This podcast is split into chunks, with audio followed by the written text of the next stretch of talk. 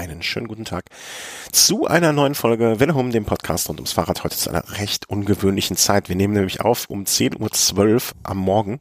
Und eigentlich haben wir beide schon mal morgens um die Zeit aufgenommen? Nee, noch nee, nie. Ne?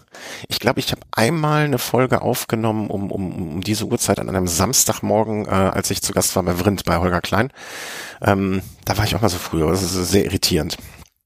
Ähm, aber Hintergrund des Ganzen ist, äh, ich äh, starte morgen in den Urlaub und da dachten wir, machen wir nochmal vorher eine kurze, kurze, ähm, ja, so ein Roundup, was in den letzten drei Etappen passiert ist, äh, was auch übersee sozusagen passiert ist. Und ähm, bringe euch auf den neuesten Stand, weil dann kann es durchaus sein, dass bis zur nächsten Folge etwas Zeit in, in, in, ins Land streicht, und dann halten wir jetzt, dann ist zumindest nicht ganz so viel, was wir aufarbeiten müssen. Geht's dir gut? Was, hast du heute frei ja, oder Spätdienst oder, äh, oder? Nö, Urlaub und genau wie du bin ich auch schon auf dem Sprung. Ja. Du, äh, wir fahren ins gleiche Land, aber in unterschiedliche Landstriche. Genau, wir fahren beide nach Italien, aber du bist im Süden, ich bin äh, ganz im Norden. Genau. Du bist beim Giro und ich bin da, wo der Giro war. Ähm, ich hinke sozusagen hinterher. Clever, clever gemacht von mir. naja, was soll's. Hm, machen wir mal weiter, äh, wie es ähm, nach dem Ruhetag sozusagen weitergegangen ist. Äh, Zeitfahren hatten wir dann und du hattest ja mich immer schon so ein bisschen, äh, wie soll man sagen, eingebremst und hast gesagt, hm, wart mal ab, was da noch kommt und der Giro ist noch lang und äh, hm, nicht, nicht so schnell die Flint ins Korn und, und wie man es auch immer nennen mag alles. Und äh, am nächsten Tag hat, äh, wie soll man sagen, hat Dumoulin dich direkt, äh, dich in deinen Aussagen unterstützt.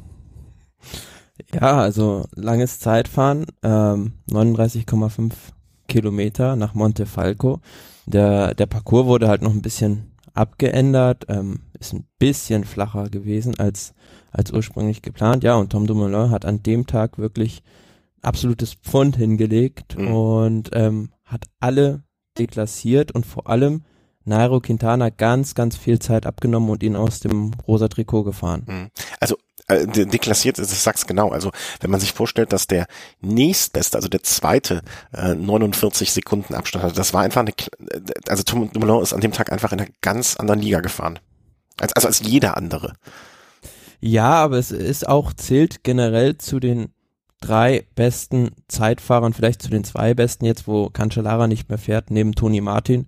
Und ähm, von den anderen, ja, das sind dann so Leute, die würden bei einer Zeitfahr-WM Garen Thomas und Bob Jungels in die Top Ten fahren, aber mhm. könnten einem Tom Dumoulin auf einem flachen Parcours auch nie das Wasser reichen. Mhm.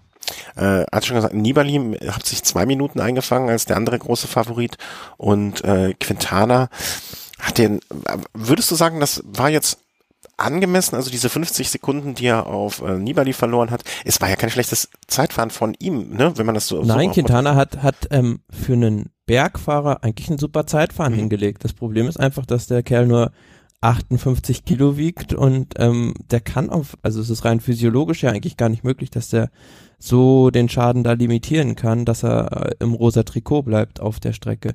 Aber man muss sagen, die anderen Favoriten eigentlich alle sehr dicht beieinander. Genau, ja. Mollema zum Beispiel, der jetzt jetzt auch für mich mal so zum erweiterten Favoritenkreis mitgehört mit äh, 217, also ein bisschen was gut gemacht auf Quintana. Ähm, Adam Yates dann auch wieder ein bisschen weiter vorne. Wen haben wir denn noch? Pinot hat ein bisschen was auf Quintana gut gemacht. Ähm, also das Zeitfahren hat das ähm, hat den Giro für mich jetzt, also sagen wir so, ähm, ein einigermaßen realist, hätte ich einen einigermaßen realistischen Wunsch äußern können, wie das Zeitfahren ausgeht, damit alles wieder spannend wird, hätte er wahrscheinlich fast genauso ausgesehen. Vielleicht Gerard Thomas nochmal äh, irgendwie so 10, 20 Sekunden mehr. Ähm, aufgeholt. Ja, es wird natürlich, wird natürlich alles überblendet von Tom Dumoulin. Wenn du ja, den ja. einfach mal rausstreichst. Genau, das, genau das wollte ich sagen. Hätte man den rausgenommen, äh, dann wäre es super nah beieinander alles, ne? Ja.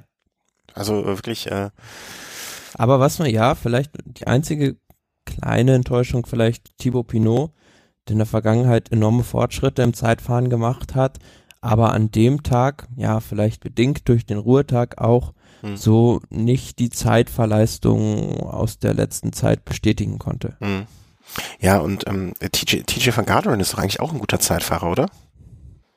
Ja, aber es Mit ist generell 43, 43. vier Minuten, also ist eine ordentliche Packung.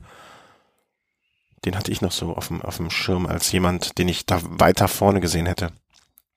Ähm, ja, und ansonsten, ne, äh, also alle einigermaßen, also es, jetzt außer Pinot keiner so richtig, richtig, richtig verflucht schlecht aus dem, äh, äh, aus dem wie soll man sagen, aus dem Ruhetag gekommen. Und dann hatte ich ja äh, angekündigt, den nächste Tag dann äh, schon direkt dieses etwas, ähm, ja, diese profilierte Strecke, wo ich gesagt habe, was würde ich mir wünschen, wenn Gerard Thomas an dem Tag angreift, vielleicht versucht in der Ausreißergruppe zu kommen ähm, und, und, und da Zeit gut macht. Ähm, äh, frommer Wunsch, aber im Ergebnis stellte es sich dann doch ein bisschen anders dar. Ja, es ging also quer durch den Apennin, kann man sagen. Ähm, und ja, es kam an dem Tag eine Ausreißergruppe durch mhm. und gewonnen das Ganze am Ende von Oma Freile. Mhm. Also wirklich fantastisch rausgefahren, weil der war zwischendurch dann schon immer wieder abgehängt und hat sich dann ja immer wieder zurückgekämpft und am Ende das Ding gewonnen. Und in der Ausreißergruppe, was aber auch ganz spannend war, war André Amador mit dabei vom Mobistar Team, der in der Gesamtwertung noch sehr gut platziert war. Ja, und er hat an dem Tag wirklich viel Zeit zurückgefahren. Hm. Äh, ähm, Oma Freile ähm, war ja auch jetzt, ich habe mir hab mal im Nachgang so, ne, ich, ich bin jetzt, gehöre zu den Leuten, die gestehen müssen, dass sie äh, da auch mal bei einem Fach nochmal nachschlagen müssen, ähm, wer er ist, was er dieses Jahr schon gemacht hat und so weiter, äh, war bei der Tour of Yorkshire auch schon äh, Zweiter. Also äh, hat anscheinend ein, sich punktgenau zube äh, zubereitet. vorbereitet äh, auf den Giro oder, oder hat, sieht da zumindestens äh, hat seine Form so angepasst, dass er jetzt gut drauf ist. Er hat ja bei den Austra letzten Austragungen der, der Spanien-Rundfahrt schon gezeigt, aus welchem Holz er geschnitzt ist. Mhm. Also vor allem noch damals im Trikot von Cajarual. Und ja, ist ein guter, guter Allrounder, guter Bergfahrer der auch noch so jetzt vor der Blüte seiner Karriere erst steht. Mhm. Ja, 26, also da äh, kann man noch erwarten, auch, auch sehr leicht. Aber ich, ich hab's, ich hab's also ihm echt gegönnt, bevor äh, Rui Costa sich dann wieder ähm, sozusagen zum Sieg chauffieren lässt. Es war so eine typische Rui Costa-Etappe, wo er sich einfach hinten in die Gruppe reinhängt mhm. und dann einen Fahrer nach dem anderen benutzt, um sich die Löcher zufahren zu lassen und nachher im Sprint alle zu schlagen. Hm, ja, das, äh, das hört man ja öfter über ihn. Aber was auch noch ganz spannend war auf der Etappe, mit in der Ausreißergruppe Giovanni Visconti vom Team Bahrain. Mhm. Und was der hinterher gesagt hat, also für mich hört sich das so ein bisschen an wie ein persönlicher Rachefeldzug gegen sein Ex-Team und hat gesagt, äh, Amador ist nur ihm nachgefahren und ähm, er hätte mehr Zeit gut machen können, also André Amador, mhm. wenn er ähm, ja nicht nur auf Visconti geschaut hätte. Hm, okay. Ah, fe fehlt mir der Kontext, muss ich gestehen, so ein bisschen zu. Also äh, meinst du das? Ja, Visconti war ja letztes Jahr noch im Movistar-Team. Mhm, ja, klar. Das, äh, da, so weit gehe ich nicht noch ist, ist rübergewechselt zu Bahrain. Aber die Tage, vielleicht war es dadurch auch bedingt so ein bisschen, dass die Tage davor hat Visconti ein Interview gegeben, in dem er gesagt hat, ähm, ja, so ein bisschen lehrisch über Nairo Quintana geredet hat, mhm. dass der mit niemanden sprechen würde und ähm, total, ja, für sich sei und ähm, ja, so ein bisschen arrogant auch rüberkommen würde und mhm, dass es jetzt in dem anderen Team anders wäre. Okay, also dass äh, sozusagen die die die die soziale, ich will nicht sagen soziale Ebene, aber so der der um, Umgang miteinander im Vergleich in die, in die Nibali Quintana. Interessant, also das war mir so ähm, ja, aber es ist natürlich mit, mit Vorsicht zu gehen. Ja, ja, das, das wollte ich kann natürlich, sagen. Kann natürlich auch sein, dass jetzt einfach der, ähm, dass da gewisse Dinge vorgefallen sind im Movistar-Team im letzten Jahr, die dem Visconti überhaupt nicht geschmeckt haben. Ja, ja, also so Nachtreten ist eigentlich eine echt äh, fiese, äh, ekelige Sache. Ne? Aber andererseits, ähm, wo Rauch ist, ist ja oft auch zumindest ein bisschen Feuer. Um, heute heute ja. greifen wir aber wirklich tief in die Phrasen, äh, Phrasenkiste, muss ich auch mal sagen. So, jetzt hatten wir gerade ein kleines technisches Problem, äh, kurz das Herz in die Hose gerutscht äh, sozusagen, aber alles gut. Wir machen einfach so weiter. Ich füge das halt zusammen, alles passt. Kurz durchatmen. So. Sehr gut. ja, die frühe Uhrzeit, das ist halt nicht meins. Ne? Also, nee, eigentlich ist es ja meins, aber äh, so früh, früh schon so Technik, das ist halt. Äh, also alles klar. Äh, Gesamtwertung Gesamt auf der Etappe, mhm. ja. Ähm, ja, zwei Fahrer haben was probiert. Nibali hat seine Mannschaft eingespannt am letzten Berg und hat dann eine Attacke geritten, hatte dann aber keine Unterstützung von einem anderen Favoriten und hat es dann ja dabei belassen, hat es nochmal kurz in der Abfahrt probiert und daraus hinaus ist äh, Thibaut Pinot, beziehungsweise der hat sich vorher am Anstieg schon ähm, abgesetzt. Eigentlich hätte ich das so nicht erwartet, weil Thibaut Pinot ist ja in den letzten Jahren, sagen wir mal, jetzt nicht so positiv aufgefallen durch seine Abfahrtskünste, mhm. wurde dann aber auch wieder gestellt und so kamen dann eigentlich die Hauptfavoriten gemeinsam ins Ziel, aber zum Beispiel Steven Großweig hat auf der Etappe viel, viel Zeit verloren. Drei Minuten. Mhm. Also so gut, ja, eine Minute rund auf die, auf die ähm, Hauptfavoriten. Oh, äh, ja, und Garen Thomas auf genau. der Etappe auch wieder zurückgebunden. Ja, aber gut, ähm, es wurde letztlich dann eigentlich alles neutralisiert. Ja. Also die, äh, die, es wirkt ein bisschen so, als wären die, ähm, ähm, die Favoriten, ich will nicht sagen, nicht, Angriffs, aber, nicht Angriffspakt, nicht, aber ähm, ne, es hat sich nichts getan. Also alles. Was, was auch wieder ganz spannend war, Nibali hat hinterher gesagt, er hat mit einer Attacke von Quintana gere gerechnet und sich Unterstützung von ihm erwartet. Aber Quintana waren natürlich irgendwo die Hände gebunden, weil er vorne Amador genau, hatte. Und ja, man könnte da so zwischen den Zeilen so ein bisschen lesen, dass dass Quintana da auch so ein bisschen zerknirscht war nach der Etappe, weil er hat wahrscheinlich von der Teamleitung die Order bekommen, halt die Füße still, weil wir haben Amador vorne und hätte vielleicht selbst auch gerne attackiert.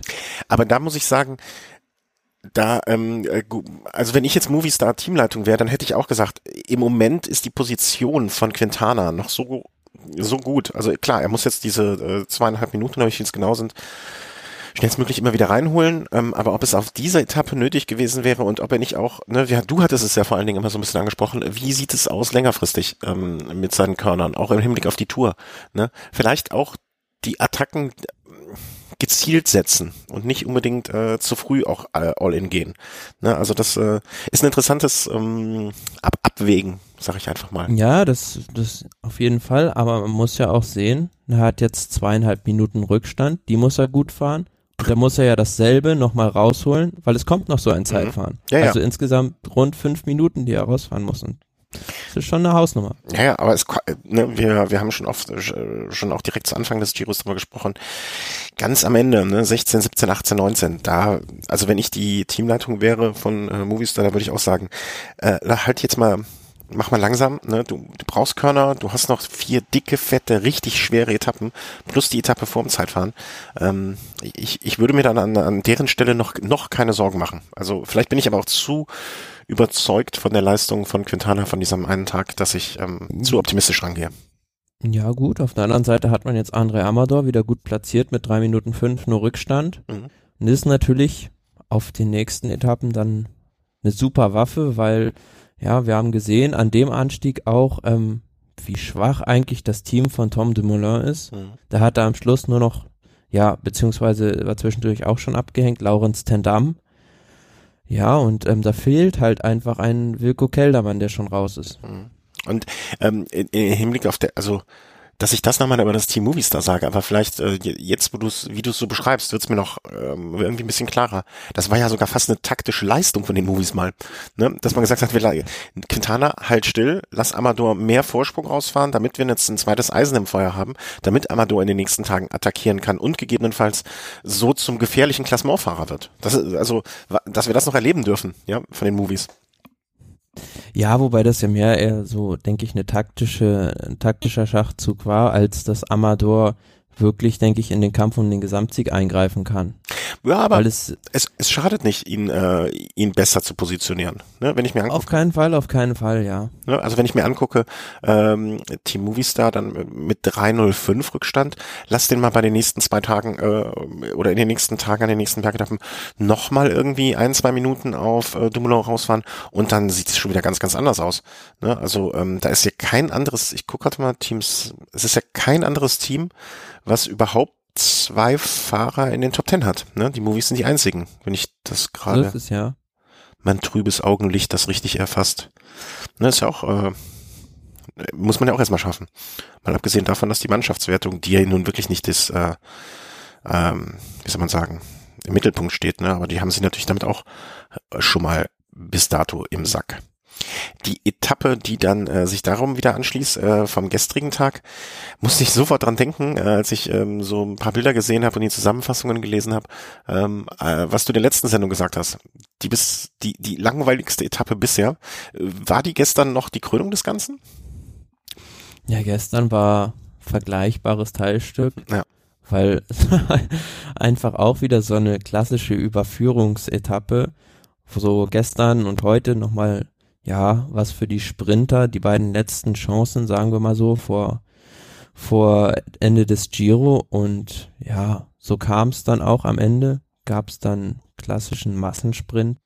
Diesmal hat sich da wirklich Ethics äh, beziehungsweise Quickstep nicht lumpen lassen und einen perfekten Sprintzug hingelegt. Mhm. Also 229 Kilometer bei einer Grand Tour, einfach um mal nach A nach W zu kommen, das äh, muss man Fragezeichen immer, ob das nötig ist. Ähm, Simon Geschke, hast du das mitbekommen? Ja, der wäre fast mit dem Fahrrad zum Start gefahren. Ja, der Simon Geschke. Ja, genau, den haben sie vergessen. Klar, aber ganz lustige Geschichte, ja. Ja, also einfach äh, ist der Bus mal ohne ihn losgefahren. Ist mir zur Schulzeit auch oft gegangen, dass der Bus ohne mich losgefahren ist, aber da ging es ja nur zur Schule und nicht zum äh, zum ähm, äh, zum zum Giro. Ähm, wie soll man sagen?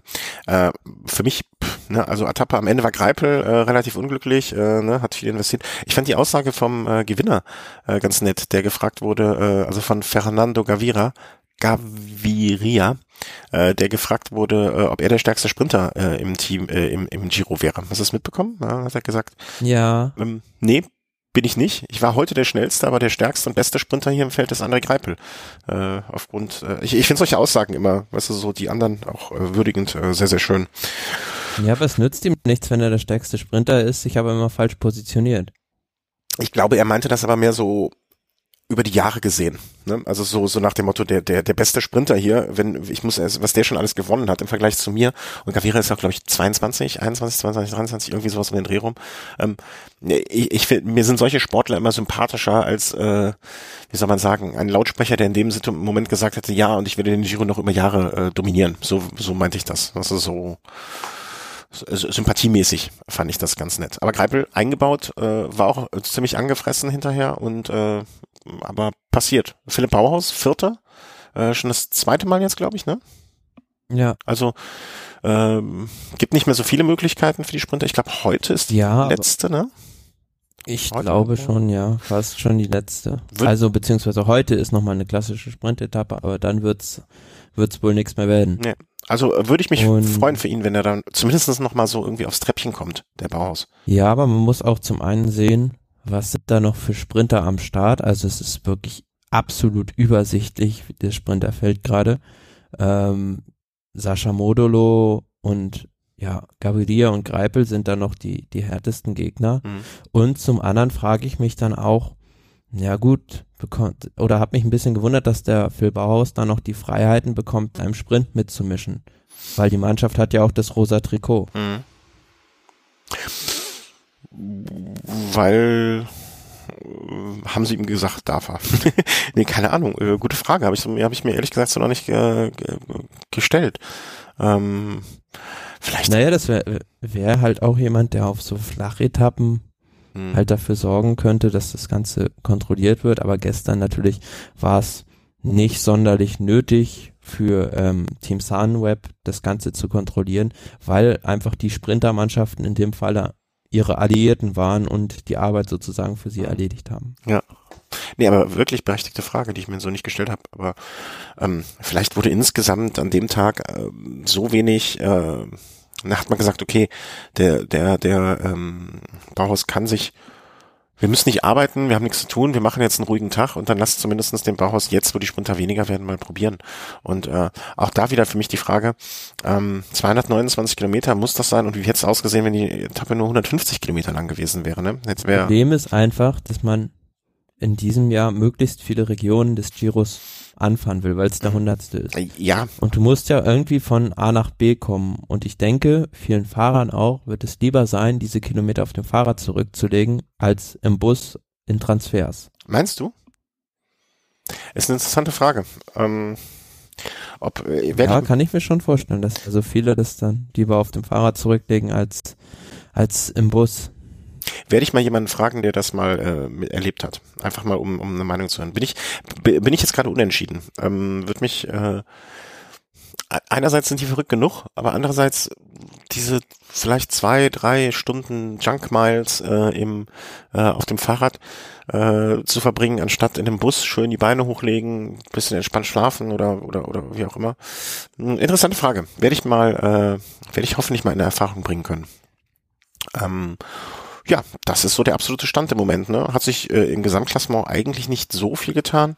Im Moment äh, nach Etappe Nummer, was haben wir jetzt, 12? Dumoulin vor Quintana, Mollema, Pinot, Nibali, Amador, Jungles, Pozzo Vivo und, äh, wie spricht man aus? Tanel Kangert und Sakarin. Alle relativ, ich will nicht sagen nah beieinander, Dumoulin jetzt mit 2,20, 2,23 Vorsprung, aber danach alle schon so, ich sag mal, in Ja, man kann sagen, also momentan würde ich sagen, fünf Fahrer kommen für den Gesamtsieg in Frage, weil Platz zwei bis Platz fünf sind 24 Sekunden, die die trennen. Mhm. Und dahinter klafft dann doch schon eine, schon eine Lücke zu Bob Jungels und Amador, Pozzo Vivo. Amador würde ich ja, Amador würde ich ja sowieso rausnehmen, solange Quintana noch weit vorne äh, mitfährt. Ne? Also so ein, so ein Königsmord erleben wir da, glaube ich, nicht. Nein, zumal, also André Amador hat man im letzten Giro gesehen, der ist lange Zeit auch vorne mitgefahren, aber hat ähnliche Probleme wie Valverde. Sobald es über 2000 Metern Höhe hinausgeht, ähm, war bei ihm der Ofen aus. Mhm. Ja, ich dachte schon, du meinst die gleichen Probleme wie Valverde, der muss so viel Alimente zahlen. ähm, ja, wir sind weiter gespannt. Ich fasse mal gerade so kurz, guck, guck, guck mir mal an, äh, wie so die nächsten Tage aussehen werden. Heute hat mir eben schon gesagt, wird es mit großer, großer, großer Wahrscheinlichkeit äh, verflucht. Wo habe ich denn jetzt hier hm, daher die richtige Seite? Heute mit hoher, hoher Wahrscheinlichkeit äh, Flachetappe äh, Sprintankunft am 19. in nach Tortono. Äh, dann am Samstag wieder auch eigentlich eine recht flache Etappe, aber dann mit einer Bergankunft äh, auf dem, wie heißt der, Europa? In Europa, in ja. Europa. Also so auch so eine mythische Bergankunft beim Giro und ähm, ja. Also ganz, ganz komische Etappe irgendwie. Es geht wirklich top flach äh, bis ungefähr, wie ich würde jetzt mal sagen, bis Kilometer 100 vielleicht oder oder oder man kann auch sagen 100, ja bis Kilometer 100 ungefähr, 105, 107 äh, und ab Aber dann immer steiler werden. Aber solch, solche Dinger sind natürlich auch sowas für sich. Das sind eigentlich Bergsprints mehr, weil du halt vorher, du fährst ewig flach und dann mit dieser hohen Grundgeschwindigkeit in diesen Berg hinein und plötzlich musst du dann den Rhythmus wechseln und das ja, ist bedingt bei manchen Fahrern nicht so möglich. Mhm. Und vor allen Dingen auch die letzten, ich sag mal, letzten drei Kilometer wirklich sehr, sehr, sehr unrhythmisch. Äh, immer wieder so Rhythmuswechsel, ja, man und, fahren muss. Und, und, die Geschichte des Berges ist ja eigentlich, also beziehungsweise wurde in diesem Jahr ja nur angesteuert, weil ähm, beim Giro 99 dort Pantani gewonnen hat und auf ganz kuriose Art und Weise. Mhm. Weil er hatte unten im Anstieg drin einen Defekt und lag dann schon so 30, 40 Sekunden zurück und ist dann noch an allen vorbeigezogen und hat das Ding gewonnen. Aber letztmals war der Berg beziehungsweise war Teil eines Bergzeitfahrens beim Giro 2.7. Mhm. Unter anderem damals auch schon dabei Nibali und äh, Franco Pelizzotti, der da Fünfter geworden ist. Und von daher sind es, glaube ich, momentan so die einzigen, die im Rennen diesen, diesen Anstieg mal gefahren sind. Also der Delfin von Bibione und der Hai von Messi. Für unsere Aquaristikfreunde. Ähm, ja, und dann äh, ist auch schon wieder Ruhetag. Dann haben wir auch schon Montag, ne? Die Etappe, die dazwischen noch kommt, äh, die 15. Etappe, ähm, leicht, ich würde es jetzt nicht mit bergig, leicht wellig, am Ende zwei kleine Zinken, die hochgehen und dann aber auch eine, ähm, eine Abfahrt ja, Ziel. aber die, die Etappe darf man nicht unterschätzen. Meinst du? Nach Bergamo, Bergamo Alta. Mhm. Ja, weil es geht ja auch, also äh, ist sehr profiliert und die diese, dieser Zweit- und dieser Drittkategorieberg sind nicht weit weg vom Ziel und die Ankunft selbst in Bergamo Alta ist diese klassische Ankunft, wie man sie von der Lombardei-Rundfahrt kennt. Mhm. Ähm, wo es auch durch die Altstadt quer ähm, richtig steil hochgeht. Das ist sowas, ja, eigentlich für Puncher und da könnte es dann auch schon wieder, ja, einige Sekunden Abstände geben. Und vorher an den beiden Bergen hat man natürlich auch wieder die Möglichkeit, taktisch was zu machen. Mhm. Aber ich ich würde behaupten, also der letzte Anstieg, äh, der Selvino oder Selvino, ist bei 170 und dann kommt erstmal eine Abfahrt von 12 man kann auch äh, irgendwie sagen 17 Kilometer. Da wird viel wieder zusammenfahren, gehe ich von aus. Also es sei denn, ne, ja. man, äh, die einzige Möglichkeit, die ich da sehe, taktisch, wäre am Anstieg vorher schon am äh, ähm, äh, voll rein und das dann rüber retten. Aber äh, oder da jemanden rausschicken und den, ähm, ja. Das, das wäre jetzt so eine Amador-Geschichte, ne? Da, da, den raus, andere und alle anderen unter Druck setzen. Quintana setzt sich hinten drauf, puncht hinten rein und äh, macht dann vielleicht so 20 Sekunden oder so. Das wäre. Also beim Giro, beim Giro 2007 gab es die ähnliche Ankunft und es war eine der spannendsten, also es war eigentlich die gleiche Ankunft, eine der spannendsten der letzten zehn Jahre. Damit ist äh, Simoni mit Gazzelli an den, glaube auch am vorletzten Anstieg rausgefahren und ähm, hat sich dann mit dem Liquigas und dem Lampre-Team eine Verfolgungsjagd bis nach Bergamo reingeliefert und hat dann, ja, glaube ich, so gut eine Minute rausgefahren.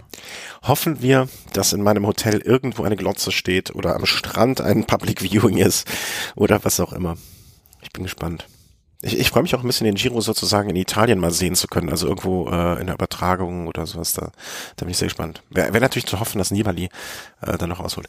Äh, dann äh, Ruhetag an dem Montag wieder und Dienstag äh, bist du vor Ort. Sag nochmal, wo du sein wirst. Ähm, Dienstag ist ja ähm, die Etappe nach Bormio ähm, über das Stilfzer Joch und den Umbrallpass. Und für die, die es nicht wissen, ähm, der Umbrallpass führt ja bis zur Hälfte oder Dreiviertel auf das Stiftserjoch. Sprich, an diesem Tag wird man die Fahrer zweimal sogar sehen können und werde versuchen dann, ähm, ja, auch bei der ersten Überfahrt, ähm, ja, kurz vor dem Gipfel irgendwo am Stiftserjoch zu stehen und dann ähm, bei der zweiten Überfahrt an der Abzweigung zum Umrallpass. Mhm. Also wenn äh, wer sich melden möchte, äh, deinen Twitter-Handle äh, findet ihr in den Shownotes auch, ähm, ne? kann man Hallo sagen. Ähm, ansonsten bist du der, den riesigen Welle Home Banner über die Straße spannt. Ja, ich weiß gar nicht, ist es äh, eigentlich noch so zulässig, dass man irgendwas auf die Straße malt? Äh, gute Frage. Ich weiß nur noch, das letzte Mal, als ich was darüber gehört habe, war das vor ein paar Jahren in der Schweiz, wo es verboten war oder verboten wurde, ne, wo die die Senft äh, große Angst hatte auf einmal. Vielleicht, vielleicht kriegst du die, die Senf dazu, Welle Home auf die Straße zu schreiben. Das wäre. Ja. ja, siehst du, dass du eine schöne Zeit hast. Das ist ja viel wichtiger. Ähm, und äh, dann, das ist der Dienstag ähm, und dann Mittwoch auch nochmal? Oder bist ähm, du direkt zurück? Nee, ich, ich, ich kehre schon am Mittwoch zurück, weil ich ähm, ja gerne, ähm, also das wäre dann schon wieder für mich nicht erreichbar zu sein, äh, wäre nicht mehr erreichbar für mich die nächste Etappe sozusagen und dann gucke ich mir das Ganze lieber entspannt ähm, von zu Hause an. Mhm, mhm. Ja, bin ein bisschen neidisch. Also äh, fährst du mit dem Fahrrad dann auch hoch? Ja, ne? Also so. Ja, genau. Ich habe mir da jetzt ein Rad geliehen und dann ähm, fahre ich erstmal, würde ich gerne am Montag noch so eine schöne Tour machen, Martelltal hoch und dann am am Dienstag dann, morgens muss man dann ja schon früh aufbrechen, mhm. um da noch vor den Fahrern hochzukommen, weil die ja schon mittags irgendwo oben sind, den Stelvio hoch, genau. Ah, es kommen Erinnerungen hoch äh, an das Jahr, pff, ich glaube mal 2007, wo ich den hochgefahren bin. Müsste ich eigentlich auch mal wieder machen. Wie weit ist das weg von München, der Stelvio? So in Kilometern? Kilometern kann ich schlecht sagen, aber so von der Fahrzeit her mit dem Auto sind es so dreieinhalb Stunden. Also auch nicht weit jetzt. Nee, eigentlich nicht, ne? Das ist so eine Geschichte, da kann man sich eigentlich mal morgens um acht ins Auto setzen, hinfahren, hochfahren und wieder zurück. Äh, ist jetzt nicht äh, ewig. Sollten wir vielleicht mal ins Auge fassen, wenn ich mal in München bin, ein bisschen mehr Zeit habe, dass wir es einfach mal zusammen ja. machen. Ja, aber vielleicht besprechen wir noch kurz den, den Rest der Etappen. Ja, nat natürlich, ähm, natürlich äh, bevor danach, wir komplett abschweifen. Du hast schon recht. Danach haben wir dann wieder, ja, ne, so eine Etappe, da kann vieles passieren, mhm. nach Val di Fassa. Also am Anfang, ja, noch so richtig hochgebirgige Anstiege nach Afrika, Passo del Tonale, dann eine lange Abfahrt und ins Ziel immer kontinuierlich ansteigend. Ja. Also wenn sich da eine Mannschaft, wenn es da eine Mannschaft schafft, gut sich in der Gruppe am Anfang zu positionieren, dann hat man da auch wieder viele taktische Möglichkeiten. Es kann aber auch einfach sein, ja, dass es nochmal so einfach eine klassische Ausreißer-Etappe nur wird. Mhm. Also im Prinzip geht es ab Kilometer 140 bis 220, also so rund 80 Kilometer, äh, in Anführungszeichen nur 800 Höhenmeter, aber das halt echt kontinuierlich ohne, dass es mal so richtige, Entsp es gibt einmal zwischendurch eine leichte Entspannung, aber ansonsten immer nur stumpf bergauf kann einem auch so die Körner aus dem Leib reißen. Ähm, das ist dann, um es jetzt nochmal zeitlich einzuordnen, die Etappe am kommenden Mittwoch. Genau. Donnerstag äh, geht es zum Heiligen St. Ulrich hoch. Auch eine wirklich, also das. Wenn das ich ist so eigentlich fast die fast die spannendste Etappe des gesamten Giros, finde ich, weil es sehr, sehr kurz mit 137 Kilometern und wirklich, du kannst theoretisch vom Start weg attackieren, weil es nur rauf und runter gibt. Es gibt kaum ein Flachstück und es ist auch extrem schwierig für eine Mannschaft, das irgendwie so zu kontrollieren. Und vor allen Dingen auch, ähm, du hast ja nicht mal so Phasen oder längere Phasen, ähm, wo man mal Luft holen kann oder entspannt. Weißt du, wenn ich mir alleine an, an, anschaue, so ab die ersten drei geht's einfach rauf, runter, rauf, runter. Aber dann auch äh, ab dem dritten Anstieg, dem Passo Gardena, ähm, dem Passo Gardena. Im Grödner Joch, ja. Ja. Ähm, ab da wirklich eigentlich mit einem kleinen Gegenanstieg nochmal nur bergab für also ungefähr 30, 30, äh, 40 Kilometer das ist ja auch von der Konzentration und Belastung, ne, da, da, da sind die auch unter Druck, ne? Da wird ja auch Vollgas gegeben.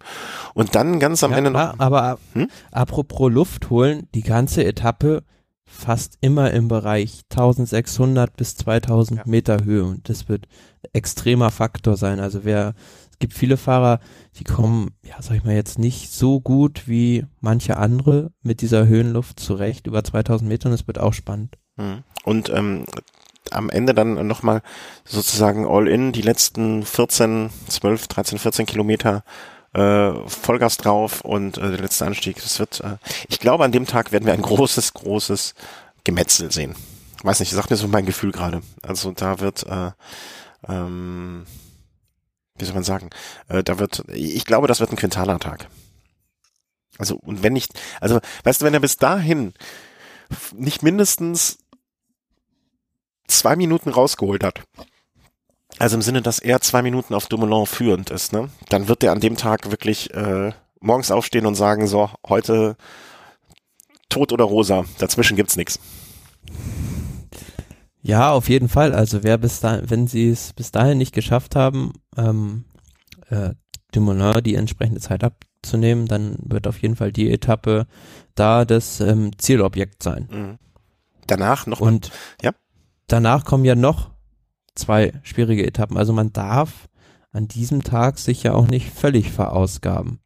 Aber ich würde an, an, an, an ähm, seiner Stelle, an Quintanas Stelle, nicht zu lange warten, sondern eher versuchen, äh, es an diesem Tag zu schaffen, damit ich A nochmal zwei Etappen in der Hinterhand habe und B, ähm, Dumoulin vielleicht dazu bringe oder zwinge, an diesen zwei Tagen auch aktiv zu sein, um sich keine Körner fürs Zeitfahren aufsparen zu können. Ne? Also das ist so nach dem Motto, okay, äh, Dumoulin darf nicht am 19., 20. Etappe bei mir nur am Hinterrad hängen, sondern muss auch da aktiv sein, äh, damit man ihn vielleicht auch schon vor dem Zeitfahren äh, ein bisschen den Zahn zieht. ja, aber es, es, es spielt ja jetzt nicht nur Quintana noch mit, also für mich in der dritten Woche wird ganz, ganz spannend Thibaut Pinot weil bei der Tour, selbst in den Austragungen, in den letzten Austragungen, vorher immer entweder Pech hatte, war krank oder ist mit dem Druck nicht klargekommen, wurde der in der dritten Woche immer extrem stark. Also auch gerade, wenn ich daran denke, 2015, als er, ich glaube 2015 war es, als er die Etappe nach Alpe d'Huez hochgewonnen hat. Mhm. Das war extrem beeindruckend und da hat er immer noch weiter zugelegt in der dritten Woche. Das wird auch in diesem Jahr spannend zu beobachten sein beim Giro. Mhm. Und die äh, absolute Wundertüte ähm, Nibali, was da, was da kommt, also bin ich auch, äh, wie soll man sagen? Ja, dessen, dessen, dessen Etappe, denke ich, ist die Etappe nach Bormio über das Stifter Joch. Mhm, okay. Weil da kannst du, kannst du ähm, auch viel in den Abfahrten ausrichten. Gerade wenn ich dran denke, dass die das Stifter Joch von Bormio aus hochfahren und dann wirklich mit diesen 43 Kehren runterfahren äh, Richtung Prato. Mhm. Da ähm, ja, kannst du deine Abfahrtskünste wirklich voll ausspielen. Mhm. Ja, sind wir mal gespannt. Also ich äh, freue mich. Ich, ich werde natürlich im Urlaub wahrscheinlich nur eingeschränkt äh, ähm, äh, es nutzen können oder sehen können. Der Eurosport-Player funktioniert ja auch, äh, möchte ich immer mal wieder anprangern, dass der im Ausland nicht funktioniert. Also ich, äh, wenn man sich ihn hier gekauft hat, kann man ihn nicht äh, in Italien dann nutzen, was nach wie vor immer noch ein Rätsel ist und eine Schweinerei und da muss ich, glaube ich, nochmal Eurosport beschimpfen heute. Fällt mir gerade ein. Ähm, du hattest doch im weitesten Sinne auch was mit Eurosport zu tun. Kannst du da nicht mal irgendwie ein paar Köpfe rollen lassen oder so? Klar, ich kann da mal nachfragen, ja. nee, nicht nachfragen. Köpfe. Ich will Köpfe rollen sehen. Der Winter muss kommen. Ähm, nee, also ich, ich verstehe es nicht. Also es, vielleicht kann es mir einer erklären, ähm, der, der Sinn, der dahinter steckt. Wenn ihr mir erklären könnt, warum das so ist, das wäre hilfreich. Naja, ähm, eben ganz kurz vor der Sendung hier noch die Nachricht reingekommen. Äh, dü, dü, dü, äh, Gerard Thomas äh, heute nicht mehr dabei. Schade. Ähm, aber eigentlich ne, ne, so richtig richtig wundern tut's tut's ja auch nicht. Also nee, vor allem nach dem Sturz auch und der hat sich ja also dabei glaube ich die die Schulter ausgekugelt. Mhm. Ist dann beim Zeitfahren nochmal angetreten, super Resultat geholt, aber ja, letzten Endes hat ihn das doch zu sehr gebeutelt. Ja. Lieber dann. Äh aber ist natürlich jetzt im Hinblick auf die Tour de France schon wieder etwas ernüchternd, weil ich denke, der wird sich jetzt erholen und dann bei der Tour de France wieder als Helfer für Chris Froome am Start stehen. Mhm. Schmälert natürlich dann wieder die Chancen der anderen irgendwo. Ja, aber pff, ne, also so ist der Sport. Also ne, was will man machen? Also äh, Keltermann. Ja, aber generell ist es ist es wieder eine Grand Tour außerhalb der Tour de France des Team Skies, wo sie nichts auf den auf die Felge kriegen. Nee, also haben, aber äh, in dem Fall kann, also einfach Pech. Ne? Es gibt ja die, die, die, ne, ja, es ist kein Unvermögen, sondern da kann ja keiner was für. Ich glaube, äh, Gerard Thomas hätte lieber beim Giro angegriffen auf eigene Kappe als äh, als Helfer bei Froome mit dabei zu sein. Das kann für ihn ja auch nur irgendwie so der Trostpreis äh, werden. Ja, aber es ist schon irgendwo, ja, vielleicht, es ist einfach nur Pech, aber im letzten Jahr zum Beispiel, da wollte man mit Landa beim Giro um den Sieg mitkämpfen und der wurde dann krank. Mhm. Und ja, bei der Vuelta im letzten Jahr hat's auch wieder nicht geklappt.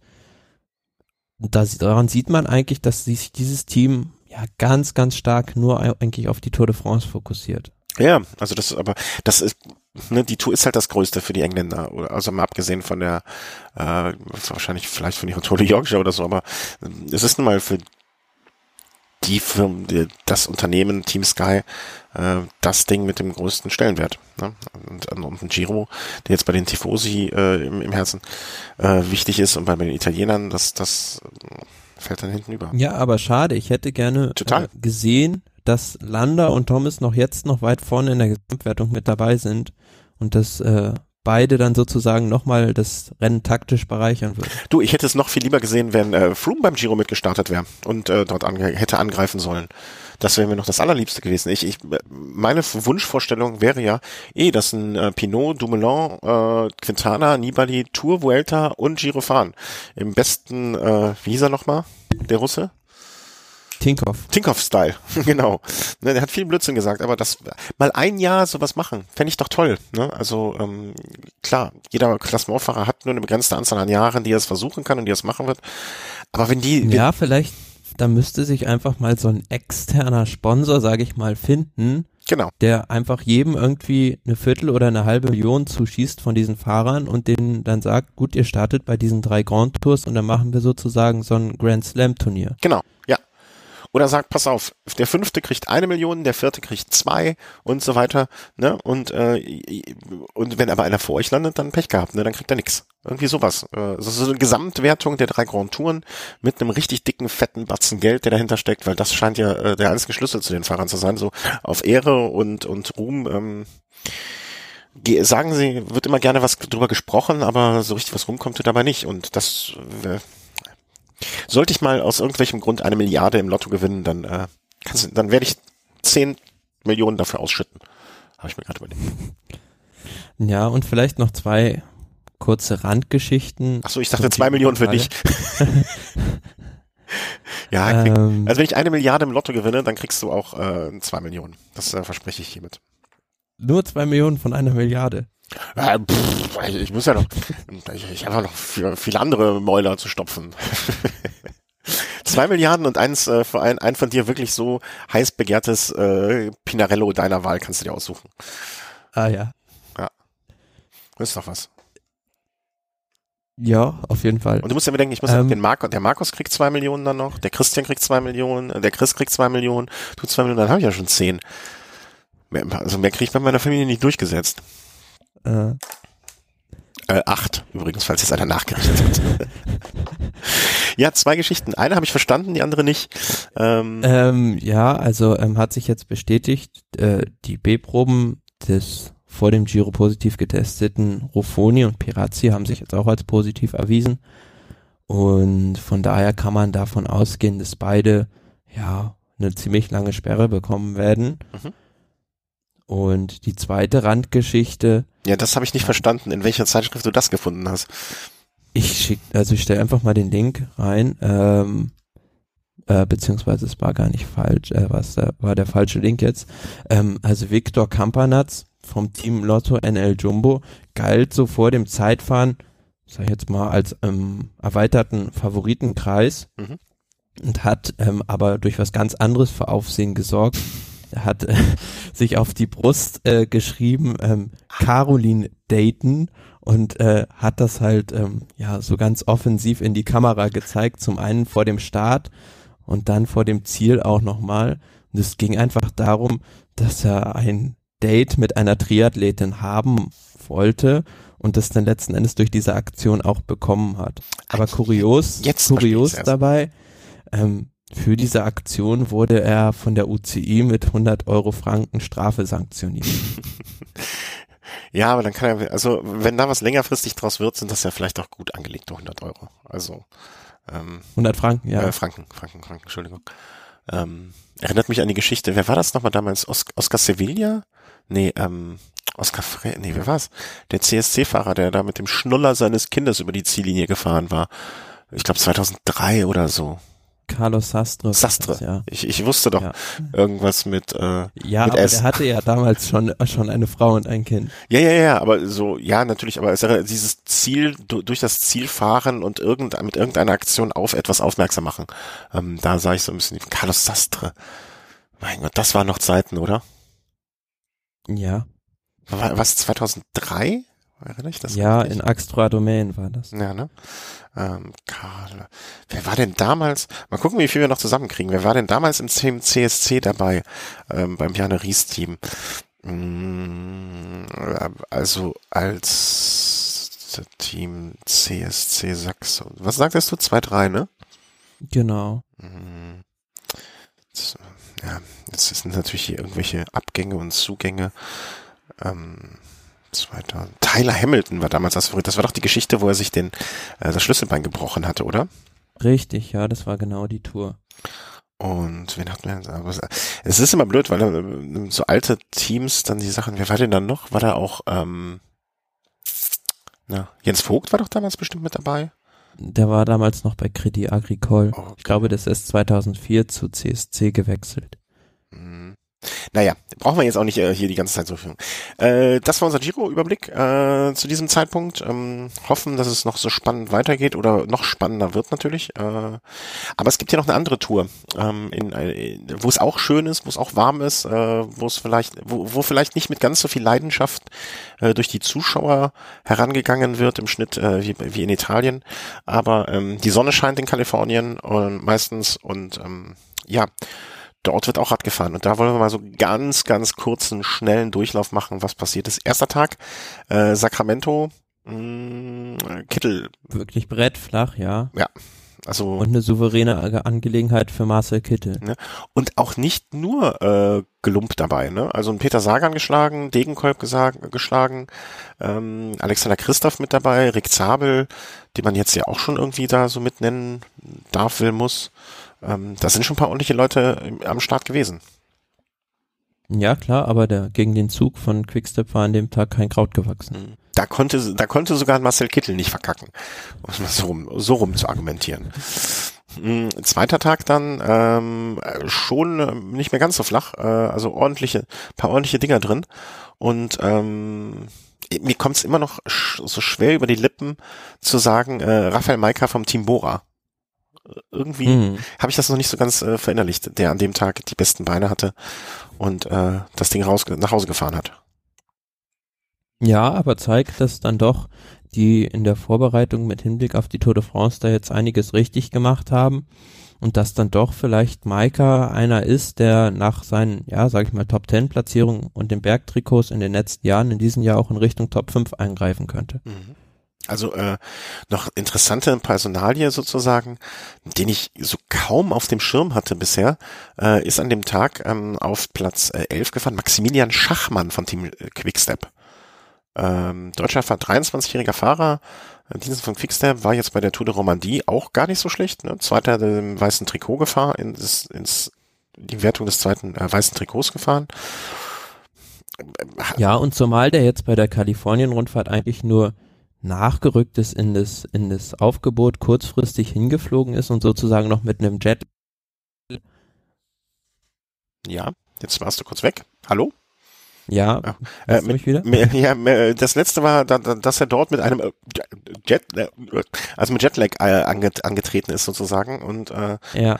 Ähm, ja, aber solche, ich finde, solche Fahrer sind dann ja oft die hungrigsten, ne? die nachrücken und dann eine einmalige Chance vielleicht wittern, äh, mal zu beweisen, was sie drauf haben äh, oder was in ihnen steckt. Ähm, das sind, die sind ja oftmals dann welche, die Akzente setzen können. Ja, aber spannender Fahrer, für die, für die Zukunft, der sich jetzt immer weiter auch in Richtung Rundfahrten, sage ich mal, Richtung Berge entwickelt, nachdem er ja schon immer gezeigt hat, dass er im Zeitfahren auch ja sehr gut dabei ist. Mhm. Ähm, dritte Etappe, dann auch wieder etwas eher flaches, äh, oder um nicht zu sagen komplette, also Mitte, Mitte der Etappe ein bisschen hügelig, aber ansonsten ging es eigentlich weitgehend ähm, an der an der Küste entlang äh, oder ja neben Landesinneren schon, aber ja, wobei die Zielankunft, das war so eine, ja, relativ ein bisschen steil anzei ein bisschen steiler ansteigende Zielgeraden an so einer Hafenanlage. Mhm. Also Morrow Bay, sagt ja auch schon Bay, äh, dass so ein Hafending ist. Und dann wirklich ganz kurios, also Rick Zabel, der diesen Sprint, sag ich mal, von ganz, ganz weit weg angezogen hat, eigentlich für Alexander Christoph, mhm. aber sein Teamkollege hat es nicht mal geschafft, bei ihm vorbeizufahren und ist ganz, ganz stark Zweiter geworden auf der Etappe und nur von Peter Sager noch geschlagen. Und das, äh, da ist, das ist ja nichts, wofür man sich schämen muss. Ne? Ist Alexander Christoph doch zu dick? Hatten sie doch recht. ja, aber das zeigt auch schon wieder so ein bisschen, dass vielleicht, ja, irgendwie stimmt's in dem Team einfach mhm. nicht, weil vielleicht an dem Tag wäre es besser gewesen, wenn Christoph den Sprint für Zabel angefahren hätte. Mhm. Ja. Dann hätte er vielleicht gewonnen. Was natürlich auch äh, schwierig einem Alexander Christoph zu vermitteln ist. Ne? Also, aber andererseits denke ich mal, sie sind Profis genug, um selber dann zu erkennen, pass auf, der Kollege ist stärker, ich ziehe lieber für ihn an und wir holen das Ding gemeinsam nach Hause, äh, als dass es so rumläuft. Naja. Aber jetzt wäre es dann vielleicht mal irgendwann an der Zeit, einen Rick Zabel zu einer Rundfahrt, sage ich mal, oder zu einem Eintagesrennen zu schicken, wo ein Alexander Christoph nicht am Start ist und dass er mal die Chance bekommt, auf eigene Kappe zu fahren. Mhm. Ja, aber vielleicht sind, möchten ihn einfach langsam und in Ruhe aufbauen. Ähm, wie lange das noch gehen soll, anderes, anderes Thema, aber äh, grundsätzlich finde ich das jetzt gar nicht so schlecht, nicht zu früh zu viel zu fordern. Ähm, nächster Tag, also wir sind dann jetzt so zeitlich schon am, immer sehr schön, wenn ihr das mit dem Datum, vorgestern, am 17 äh, vorletzte Etappe. Äh, auch wieder so nicht Fisch, nicht Fleisch-Etappe, ne, ein bisschen profiliert. Und äh, dort hat, ist dann so eine Truppe von Ausreißern, wenn ich das richtig sehe, äh, weg gewesen. Ja, durch den Rückenwind im Finale hat sich einfach, haben sich die Sprinterteams so ein bisschen kalkuliert und ja, haben es nicht mehr geschafft, diese Ausreißergruppe zurückzuholen. Mhm. Und dann gab es wirklich so, ja, einen Außenseiter-Sieg, sage ich mal, durch so ein Continental Team Rally Cycling aus Amerika, Doppelsieg sogar. Ja, und ähm, die haben das wirklich taktisch auch sehr gut gemacht im Finale, haben einen rausgeschickt, dann ähm, den Hofstede von Sunweb nachjagen lassen Und als der dann ablösen lassen wollte, hat er Rob Britton am Hinterrad gehabt und der hat ist nicht mehr vorbeigefahren. Mhm. Ähm, war auch so, dass es im Prinzip wie bei der einen Giro-Etappe die letzten, ich kann das so schlecht entziffern und ich vermute auch noch fast, dass es in Meilen angegeben ist, aber so das letzte, die letzten 20 Prozent der Etappe gingen immer nur ganz langsam steil, nicht steil, aber so, so, so stetig bergauf. Und ähm, ja, wo wir eben schon gesagt haben, das könnte beim Giro so langsam, so, so einen sicheren, langsamen Tod äh, bedeuten. Ähm, das war auch der Fall.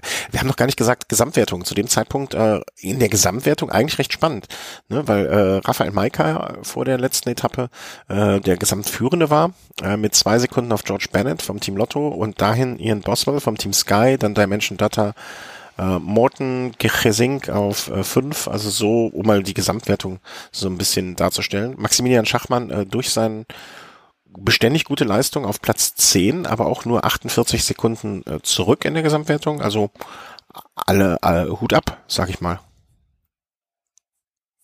Ja, also absolut formidabel, wie das, wie der sich da geschlagen hat. Mhm.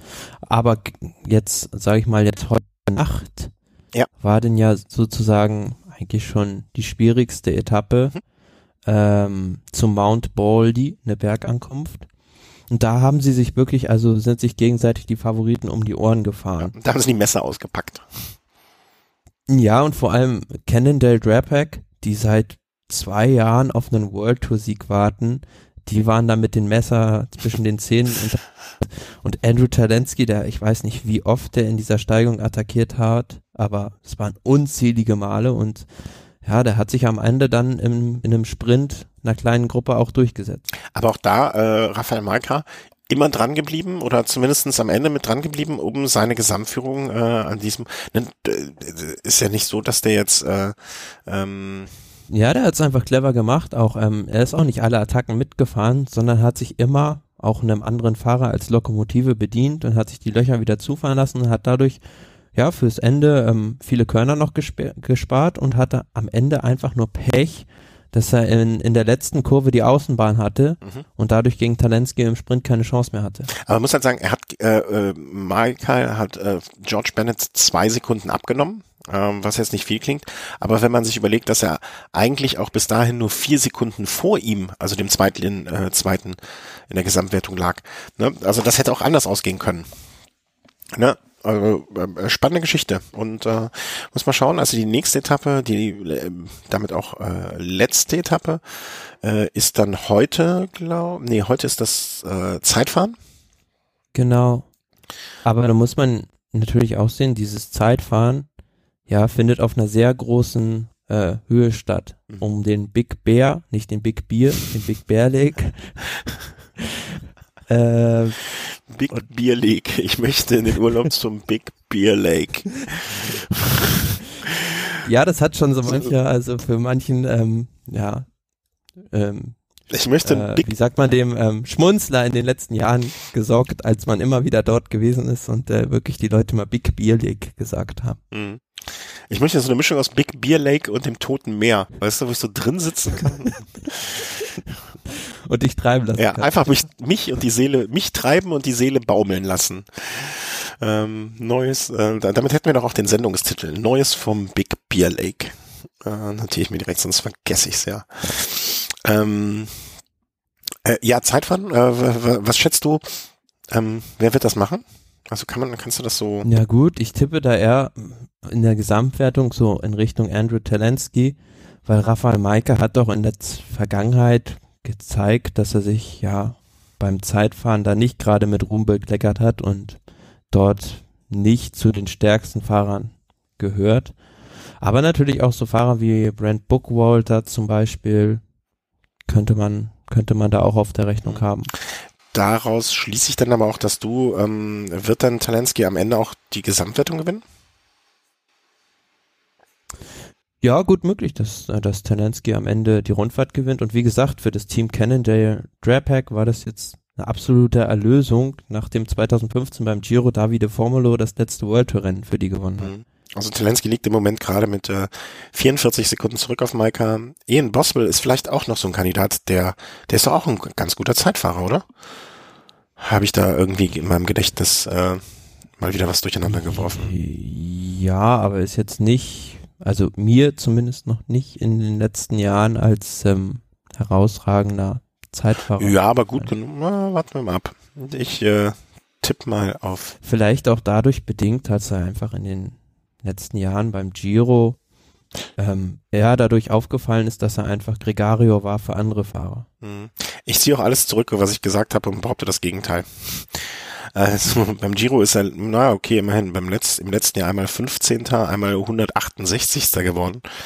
Ähm, Aber das sind halt so typische Fahrer, so Amerikaner, sage ich jetzt mal, oder Mittelamerikaner, die bei diesen Rundfahrten in Amerika immer extrem stark sind Mhm. und sobald sie dann irgendwie nach Europa kommen, ja, ja, sieht man nicht mehr viel von denen. Ja.